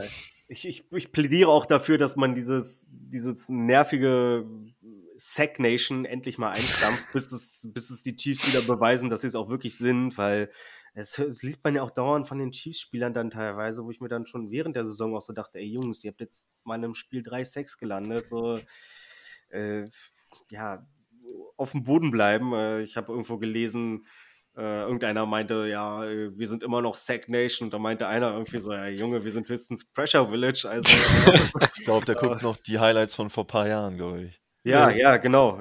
Und vor ein paar Jahren hätte, als, als die Chiefs damals im AFC Championship waren, so das Einzige, was diese Defense konnte, war Druck generieren so und Sex, sage ich mal. Aber davon sind wir ja mittlerweile ja weit, weit entfernt. Ähm, ja, also wie gesagt, mit Frank Clark wird es wahrscheinlich nicht in die neue Saison gehen. Ähm, man liest manchmal, dass er auf einen Großteil seines Gehaltes verzichten müsste. Was wären für euch da so Nummern, wo ihr sagen würdet, okay, könnte ich mit leben, wenn er dafür bleibt? So 10 Millionen oder 15 oder was wäre da so eure Schmerzgrenze? Ich kann gar nicht damit leben, wenn er bleibt. Selbst wenn er die Chiefs Weil bezahlt war. Du, du, brauchst das Geld halt einfach, um ja. diese Defense zu verbessern. Und für mich ist ganz klar Prio dieses Jahr die Defense. Ja. Und erst ja. recht die Linie, die muss, wenn du vorne keinen Druck hast, ja, was sollen die hinten machen?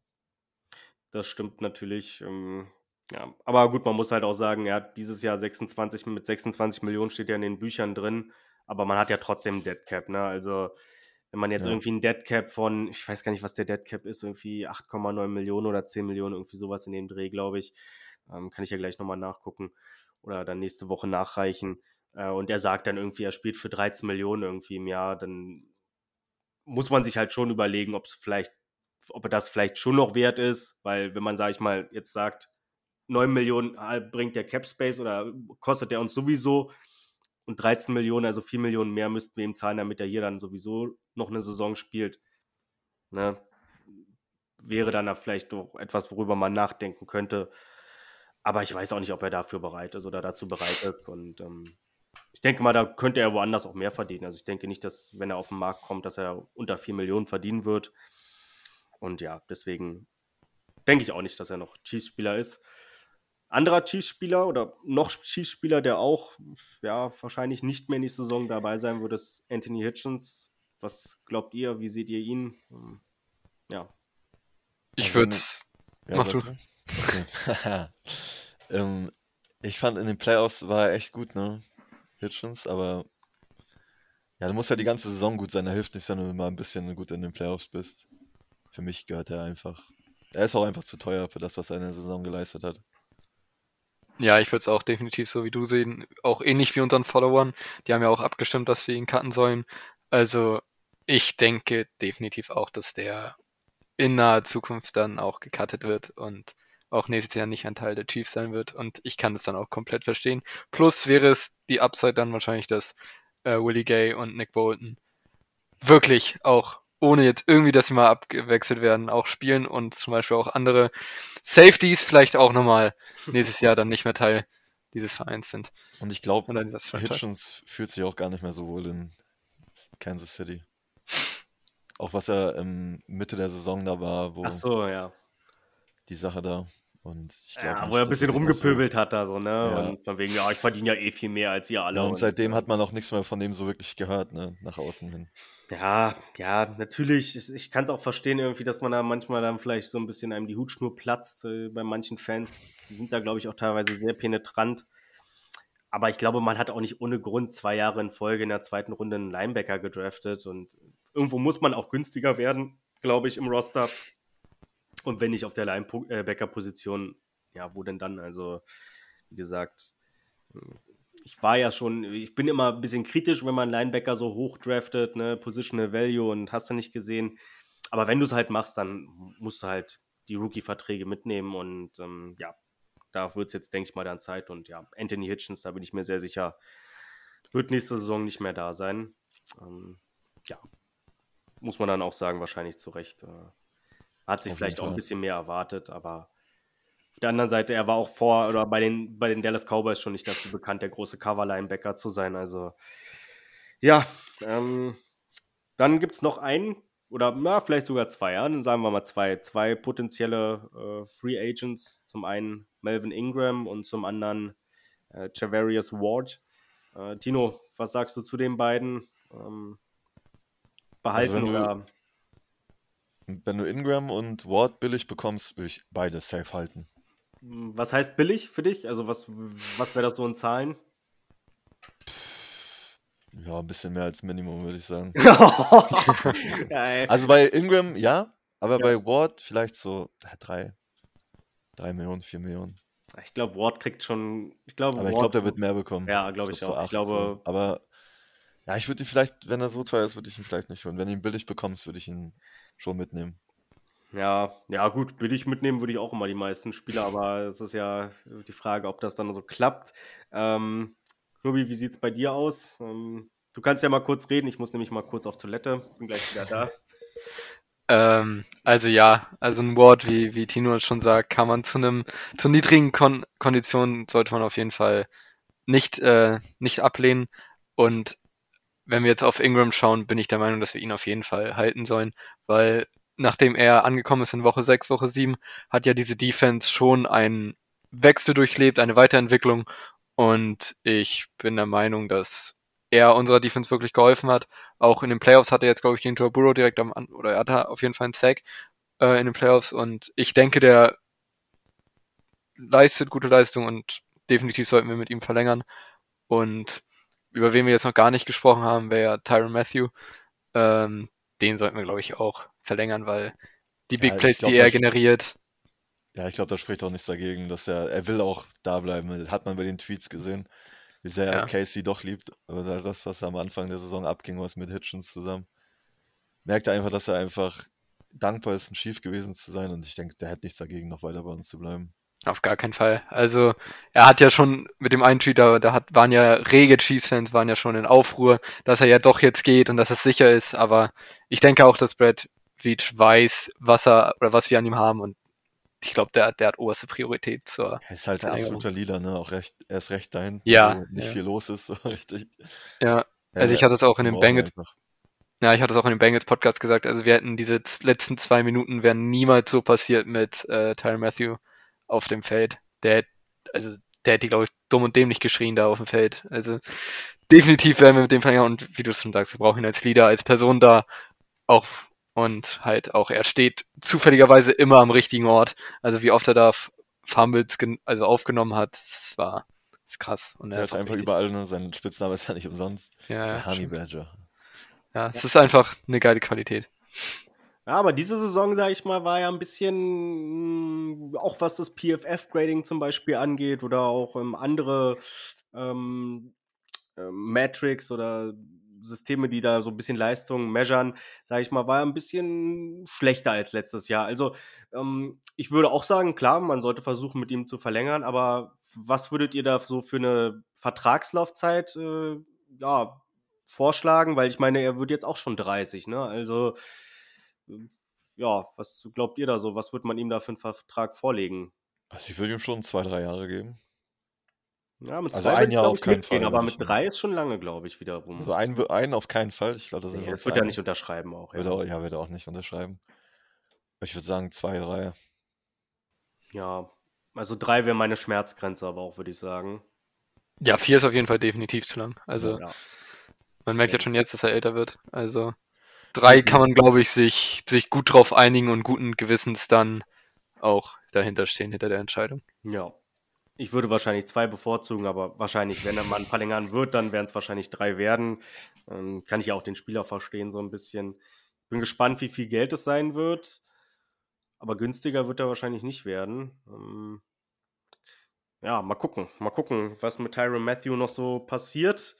Ähm, ansonsten, ja, Ja, kommen wir vielleicht noch zu dem, zu den letzten interessanten Free Agent bei uns. Ja, Daniel Sorensen, habe ich ja gerade schon gesagt. Nee, Spaß. Nee. Ich Weg. hoffe, ben, ich hoffe, Ben Neiman und Dan, Daniel Sorensen werde ich nie wieder in Chiefs-Uniform sehen. Aber wirklich, Obwohl ich mir vielleicht vorstellen könnte, dass Sorensen vielleicht doch noch ein Jahr bekommt. bitte nicht, ey. Bitte, bitte nicht. Aber auf jeden Fall meine ich keinen geringeren als Orlando Brown. Ah ja. Ja, Ich, ich denke, der wird den Franchise-Tag bekommen. Und dann nächstes Jahr den Vertrag, wenn er sich gut schlägt in der Saison. Ja, würde am meisten Sinn ergeben. Also, wie du schon vor der Aufnahme gesagt hast, wirst du keinen, gibst du keinen First-Round-Pick letztes Jahr ab für eine Person oder einen Spieler, den du dann im nächsten Jahr, mit dem du dann im nächsten Jahr nicht verlängerst. Und Veach hat ja selber gesagt, dass er davon ausgeht, dass Orlando Brown nächstes Jahr Starting Left Tackle wird. Von daher könnten wir uns, glaube ich, auf der Seite schon sicher sein, dass das so passieren wird, dass er auf jeden Fall nächste, nächste Saison bei den Chiefs spielen wird. Was würdet ihr machen, wenn auf einmal ein gutes Trade-Angebot reinkommt? Ich sag mal, ein First-Round-Pick? Würdet ihr dann Von- überlegen oder? Von, Hm? Ja, gut, das ist die Frage, ne? Aber ich sag mal, von, von hier, von äh, die Lions wollten noch traden, oder? ja, genau. genau. Äh, äh, Also second overall, der kommt rein. ähm, nee, aber ich sag mal so um die 20 rum, so vielleicht so 23. Ich bin so, auf Draft bin ich noch, bin ich noch gar nicht so drin. Ich habe ein bisschen geguckt, wenn es da so in unserer, was wir halt brauchen, unser Need so gibt, aber auf Left Tackle habe ich halt nicht geguckt, weil da sehe ich halt aktuell kein Need bei uns. Also ich habe mal Right Tackle geguckt, aber den gibt es auch noch ziemlich spät, den ich mir angeguckt habe. Und Ja, da muss ich dir auch recht geben. Also ich glaube, die Tackle-Class ist dieses Jahr auch ähm, gerade in der Breite nicht so besonders toll. Also ich glaube, da werden einige am Anfang weggehen, ob das jetzt ein Charles Cross ist oder wie sie alle heißen. Aber ähm, ja, ich glaube persönlich auch nicht, dass ich es machen würde. Ich würde wahrscheinlich auch den Franchise-Tag bevorzugen und nochmal gucken, wie er sich jetzt schlägt dann dieses eine Jahr.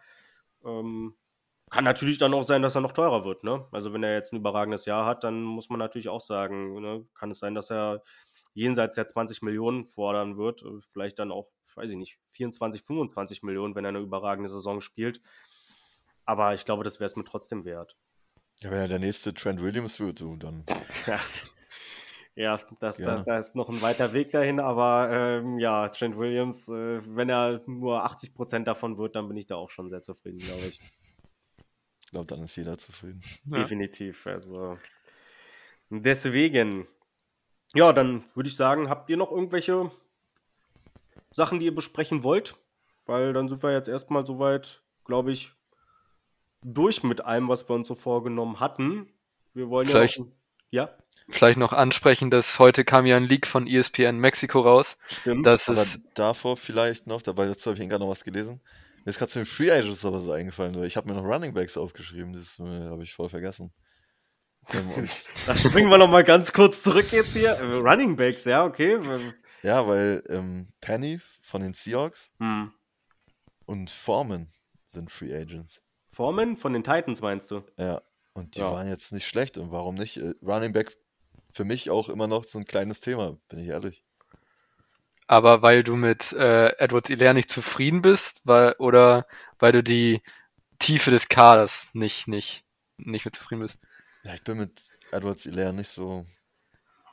Also man hat mehr von ihm erwartet auf jeden Fall. Und Na dieser schon. First Round Pick, wenn man so zurückguckt, war es jetzt nicht unbedingt wert, wenn man es damals mit Kareem Hunt vergleicht. Klar, Clyde Edwards Hilaire war auch verletzt eine Zeit lang, aber ja. Ja, auch nicht aber ein bisschen da, Konkurrenz reinbringen, ne? Konkurrenz Das stimmt natürlich. Aber da muss man auch sagen, da äh, steht ja Rashad Penny, äh, Clyde Edwards Hilaire in wirklich gar nichts nach. Also ich würde sagen, da ist äh, Clyde ja noch weit davon entfernt, sage ich mal, den Status zu erlangen, den Rashad Penny jetzt, sage ich mal, hatte. Der war ja ein, bis, bis auf die letzten Spiele ein absoluter Bast bisher. Ähm, ich glaube, der wird einfach zu viel Geld kosten. Also ich denke, der wird irgendwie sich seinen ein Jahr drei, vier Millionen Vertrag durch diese letzten Spiele irgendwie erspielt haben. Und das ist mir, wäre mir viel zu teuer dafür, dass die Chiefs mit ihrem Geld irgendwo haushalten müssen. Und man einfach auch gesehen hat, dass man Spieler günstig oder gerade Running Backs günstig bekommt. Ähm, von daher für mich beide eigentlich war kein Thema. Ja, ich kann mir aber tatsächlich auch ein bisschen mehr vorstellen, dass wir McKinnon nochmal resign. Ja, wäre ich Das auch mit. auf jeden Fall machen. Ja, Definitiv. Also was der in den Playoffs gezeigt hat, das, das war schon, war schon richtig gut. Was mir Also, auch ein bisschen für Daryl Williams leid tut, so weil er echt eine starke Saison hatte, seine erste Saison mit 1000 Squim Scrimming Yards, äh, Scrimmage Yards.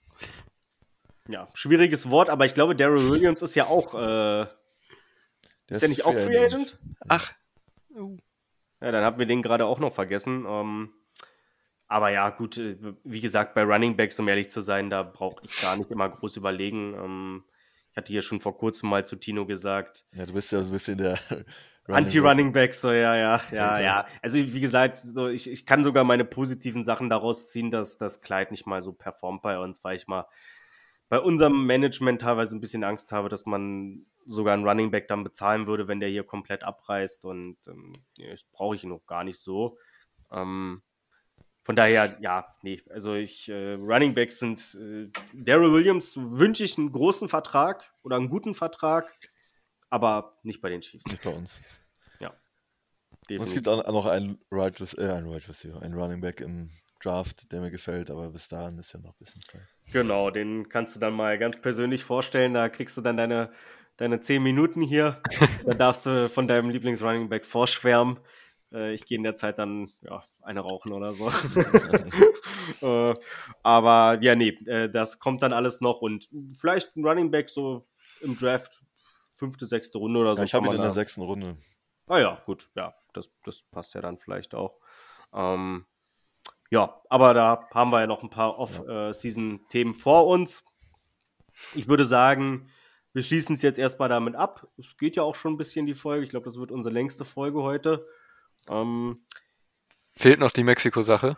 fehlt noch die Mexiko-Sache, ganz genau. ja, dazu habe ich ja auch was zu sagen. Da äh, wollte Klubi noch was zu sagen. Ja, da Also da kam heute Mittag ein Leak von ESPN Mexiko raus. Wie man der Quelle jetzt vertrauen sollte, sei dahingestellt. Ähm, das wahre Ergebnis kommt dann am Mittwoch um 21 Uhr raus, dass die Chiefs wohl nächstes Jahr ein Spiel in Deutschland haben, und zwar in München. Und das wäre für uns natürlich überragend. Ob es so kommen wird, werden wir dann sehen, aber ich fände das auf jeden Fall richtig geil und werde da so auf die Karten campen, das kann man sich nicht vorstellen. Aber es werden wahrscheinlich mehrere, Ja, gut, 10.000 ich könnte auch Deutsche.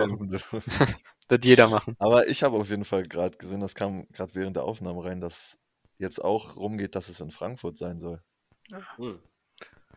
Ja, fände ich persönlich besser. Also ich habe keinen Bock auf München und äh, diese ganzen Stereotype, die dann auch noch äh, während des Oktoberfests äh, dann da wieder Deutsche nur in Lederhosen und mit Bier und Weißwurst, so, äh, da ist mir Frankfurt dann doch schon lieber irgendwie, muss ich sagen. Ähm, aber natürlich, äh, krasses Ding, dass die Chiefs dann vielleicht wirklich mal in Deutschland zu sehen sein sollten. Ja. Tut ein bisschen weh, ich ein glaube. lang, langer Weg für mich, aber den werde ich auf mich nehmen. Ja, du, wir können da eine Fahrgemeinschaft bilden von Berlin, äh, muss ich ja auch dann runter, also von daher. Ja, ist ja, glaube ich, noch schwieriger hier, ne? Bitte? Aus Hamburg ist dann wahrscheinlich noch schwieriger, oder? Äh, Ja, du, ja, dann können wir eigentlich generell also eine Ostfahr- oder Nordostfahrgemeinschaft bilden, so. Äh, fahren wir da zu dritt runter. Ähm, ja, nee, also wie gesagt, äh, Frankfurt wäre ja noch ein bisschen näher dran. Ähm, Ich glaube, München ist die schönere Stadt, das kann man schon festhalten. Aber ja, wird natürlich dann trotzdem cool, wenn die Chiefs hier in Deutschland sind. Auch wenn man wahrscheinlich dann, ich bin mir zwar nicht ganz sicher, aber ich glaube, man müsste das als Heimspiel werten. Also, Ja. ne, aber- be it. So it. äh, Genau. Äh, Aber ich glaube, das nehmen die Chiefs einfach an, weil sind die haben jetzt den Markt in Deutschland, sind mit dem mit Bayern München verpartnert. Ja. Also wenn nicht die Chiefs, wer sonst? Ja. Ja, ich muss sagen, ich war enttäuscht, unseres, ja. als, es, als ich das mit Bayern äh, damals mitbekommen habe. Das hat mir natürlich als Schalke-Fan gar nicht gefallen. Ich habe auch Patrick Mahomes damals eine Instagram-Nachricht geschrieben, dass er da mal äh, nochmal seine Kontakte spielen lassen sollte. Äh, hat mir leider nicht geantwortet damals, aber ähm, ja, Bisschen Aber- abgehoben, ne? wird doch kommen, irgendwann wird er antworten. Und, äh, oh, Vielleicht. Habe ich überlesen. Ja. Vielleicht auf TikTok hier Jackson Mahomes schreiben, der, Ja, der antwortet ja, da bestimmt. Das, könnte natürlich sein. um, Das ist eine ganz gute Idee. Aber ja, mal gucken, was da jetzt so rauskommt. Im Endeffekt. Und dazu kann man halt auch sagen, wenn man unsere Schedule nächstes Jahr anguckt, das kann auch ein gutes Spiel werden, wenn wir Mhm. Vielleicht die Bugs. Nehmen. Ja, das Ja, gutes ob- Spiel war es, dann war es das auch schon wieder, weil Tom Brady hat ja aufgehört. True. Stimmt auch, ja. Obwohl, heute hat er wieder angedeutet, dass er eventuell sagt niemals nie, aber Also Ein Wochenende mit der Familie. Ich Ja. sag's euch so, wie es ist, der wird nach ein bis zwei Jahren wiederkommen. meinst du ja? Für ein Jahr, für ein, zwei Jahre. Und dann wohin? Tja, gucken, ne? Was bis dahin so sich ergibt in der NFL. Genau. Okay. Bis Also wird auf jeden Fall dahin nicht zu den Lions oder so gehen, also erstmal die Ruhe genießen, sage ich mal, vor ihm. Ja, und dann- und Ich denke mal, er wird so merken, jetzt, wo er dann halt zu viel Zeit hat, dass ihm vielleicht doch Football ein bisschen fehlt und dann sagt er sich, komm, ein Jahr geht noch. na, Mit, kann mit ich mir auch 46 vorstellen. dann. Es ist Brady, ne? Kann ich mir Ja. schon vorstellen. Gut, dann würde ich sagen, kommen wir jetzt aber trotzdem langsam zum Ende. Ähm, wir haben den Super Bowl noch. Danach ist die Saison vorbei. Ich würde noch sagen, spaßeshalber tippen wir da nochmal alle durch. Ähm, was ist euer Tipp? Muss nicht mal mit Ergebnis sein, einfach, was ist euer einfach persönlicher? Wer wird Super Bowl-Sieger? Äh, Tino kann ja anfangen. Also ich glaube, 90% der Chiefs sind allein schon wegen Eli Apple für die Rams. Ja, Also ich bin auch für die Rams. Ich war auch damals Patriots gegen Rams, war ich auch für die Rams. Und jetzt bin ich wieder für die Rams. Ich bin mir auch ziemlich sicher, dass die Rams die Bengals leider besiegen werden. Auch wenn ich wahrscheinlich, ich würde es halt Joe Burrow und Jamar Chase am meisten gönnen, wenn man jetzt auf Spieler schaut. Aber ich denke, dass die D-Line, die O-Line der Bengals auf jeden Fall zerstören wird. Dass ein Aaron Donald wahrscheinlich vielleicht sogar, jetzt, jetzt kommt meine Bold Prediction hier, ähm, Super Bowl MVP wird. Mit ein paar Ah ja. Sacks. Ähm, aber ich denke, das werden die Rams machen und im Endeffekt muss man es auch Matthew Stafford gönnen.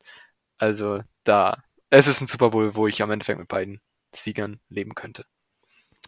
Ja, also ähm, ja, ich bin da auch so, muss ich sagen, wie Tino, dass ich sage, also Eli Apple gönne ich das überhaupt nicht, äh, wie der sich auch aufgeführt hat nach dem Chiefs-Spiel, als wenn er das Spiel irgendwie im Alleingang entschieden hat äh, und dabei eigentlich einer der schlechteren Spieler auf dem Platz war. Äh, Er ist war, äh, wenn nicht sogar der schlechteste, ne? Ja, ja überall das für Bild mich- gesehen mit dem verbrannten Toast. Ja. der- Ja, ja, genau. Also, das ist für mich äh, jeglicher Vorstellungskraft, wie man sich danach so aufführen kann.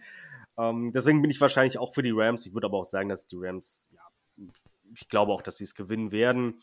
Ich glaube, die Bengals O-Line wird, es wird vielleicht so aussehen wie vor ein paar Jahren hier Broncos gegen, gegen Panthers, wo, äh, ja, die, wo Von Miller auch unglaublich dominiert hat. Und ich glaube auch, dass die Rams das gewinnen werden. Mm. Man kann natürlich sagen, wenn wir, wenn die Bengals gewinnen, haben wir gegen den Super Bowl-Sieger verloren. Ne? Sind wir sozusagen Dritter geworden. Aber ist ja auch, also das ist ja vollkommen egal eigentlich. Deswegen, ich drücke den Rams die Daumen und ähm, ja, glaube auch, dass sie es machen Ja, werden. o- ohne Apple würde ich es den Bengals halt auch gönnen, weil ich bin halt auch so ein Hm. LSU-Fan und da LSU letzten Jahre, ne? Joe Burrow Ja, und Jamar Chase, Justin Jefferson, Clyde Edwards, Hilaire, das war schon geil, das anzugucken im College und die halt jetzt zu sehen, wie erfolgreich die in der NFL sind, aber der Eli Apple, der hat mir aber zu sehr wehgetan. ja, ja, da sind wir ein bisschen pitty, wie der Amerikaner sagen würde. Ähm, aber ja, dann sind wir uns ja relativ einig. Mal schauen. Ähm, ja, bei Chiefs gegen Bengals waren sich auch die meisten Experten einig, wer gewinnt. Von daher, ähm, ja, gucken wir mal, wie es dann, wie es dann ausgeht. Ob wir nächste Woche dann ähm, darüber dann auch kurz, na, nee, reden nicht, aber wir werden uns nächste Woche, denke ich, nochmal dann oder wiedersehen. Und dann können wir ja kurz mal gucken, ob wir recht hatten oder nicht. Und ansonsten habt ihr noch irgendwas zu sagen? ja. Oder? Kurz noch meine Prediction, wer Super Bowl MVP wird. Ach so, ja, okay, die kann, willst du dir nicht nehmen lassen. Ja, es wird nämlich Cooper Cup. Cooper Cup, okay. Ja, gut. Das ist, äh, kann ich mir auch gut vorstellen. Wobei, Weil Cooper Cup so gut ist oder weil er extra gegen Apple spielt? Na, weil Apple erstmal drei Touchdowns. Nein, Cooper Cup ist, ist dieses Jahr einfach nicht von dieser Welt und der hätte es verdient, Super Bowl MVP zu werden. Stimmt. ja, kann ich mir auch vorstellen. Auch wenn ich glaube, dass ja, Quarterbacks da irgendwie immer, immer einen Vorteil haben. Da muss Cooper Cup schon einen guten Tag haben, aber den traue ich ihm auf jeden Fall zu.